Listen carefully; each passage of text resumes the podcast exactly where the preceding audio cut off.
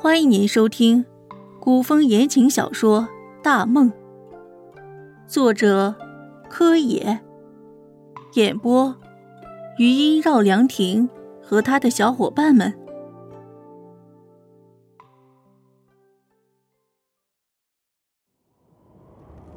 夜里，帐外黄沙飞扬，篝火阑珊。帐中，我立在疲倦地图前。古河道一役疑点颇多，我军能胜得如此轻松，委实蹊跷。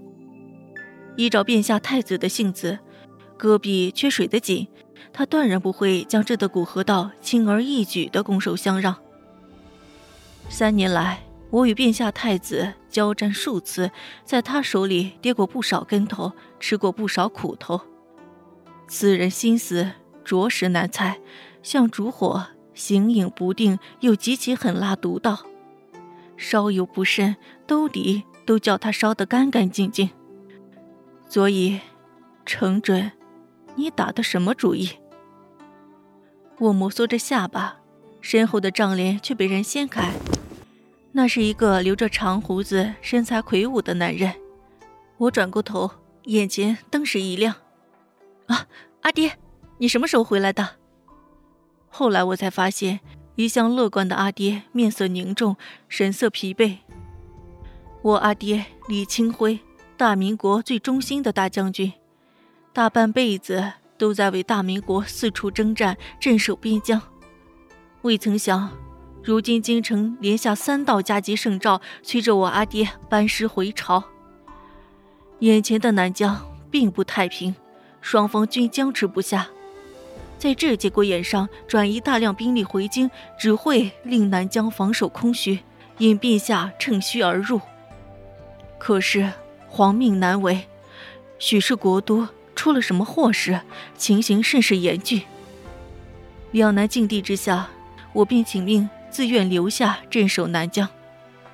我仰面道：“ 阿爹，等我们都回家了，要和阿娘、阿妹一起祭酒，吃你最爱的胡子酒。”阿爹未语，只是浑浊的双眼笑着眯起来的时候，粗糙的褶子比先前深了许多。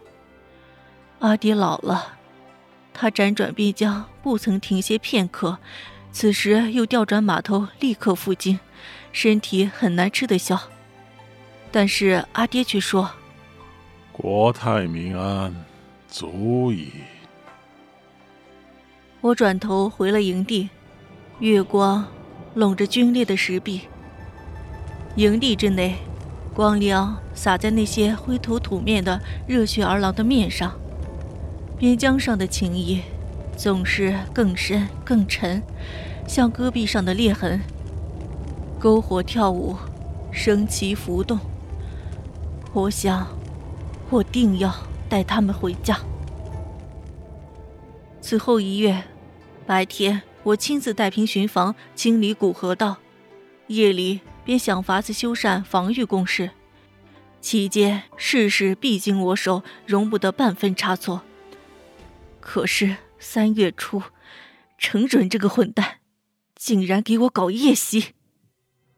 深夜，营地被殿下的军队包围，空气处处弥漫着硝烟和刺鼻的血腥。锋利的刀枪刺破皮肉，贯穿身躯的撕裂声不绝于耳。滚烫的鲜血喷在冰冷的沙地上，有的苦苦呻吟，有的无声无息。尸骨堆叠，哀鸿遍野。我领兵搏命杀出一条血路，冲破包围后，一路退回河豚关内。为此。兵马折损大半，伤亡惨重。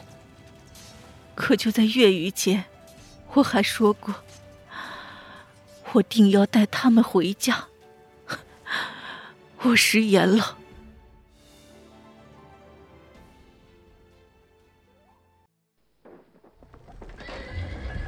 天将破晓，沉重的城门随着闷响紧紧关闭。我无力的。靠在城墙上，双手浓稠的血色随着我内心中的巨浪翻腾，不断凝固，干裂，裹着血珠的剑刃，倒映着我狼狈不堪的面容。我想，有内鬼。程准从不打无把握之仗，他是知道我兵力匮乏。可是此月，无论事情大小，皆由我一人全权把关。到底是哪里出了问题？终究还是我天真了。我知道杀伐的决绝与狠厉，但从没想过刺来的兵刃，既然是我阿爹护了一辈子的东西。赤血忠心，终究抵不过权谋利益。四月祭酒的日子，大批明军浩浩荡荡的奔赴河豚关，我曾惊喜以为是援军。却原来是来诛杀我这个镇守边疆的乱臣贼子的屠夫。忠心跟随我的将士们，在城门打开的一瞬间，被万箭穿心。一条条鲜活的生命，被同胞的铁蹄践踏。京城早已改天换地，陛下驾崩，太子府被血洗。李大将军被冠以莫须有的谋反罪，将军府一夜之间满门抄斩。这些信息不断冲击着我，似涌着一腔热血的心头猛地被浇了一盆冰水，似有苦涩、心酸堵在喉咙，咽不下，吐不出。凉透的心，满出的无力与绝望，侵蚀我的四肢百骸。我颤抖着嘴唇下令：“快撤离河关，退出大明国界！”杀伐者不断涌入，我的副官带着仅剩的小队人马拼死护着我。一路上血沫纷飞，血肉遍地，我手中的长剑麻木的一路突破斩杀。就在闭门的一瞬，我的副官用血肉之躯迎上了数不清的兵刃。那时，他依然在对我高喊：“将军，快逃！”我紧紧咬着牙，眼眶发红，豆大的眼泪夺眶而出。我立刻调转马头，不忍回头看惨死的兄弟战友，不忍看那个将我们抛弃的故国。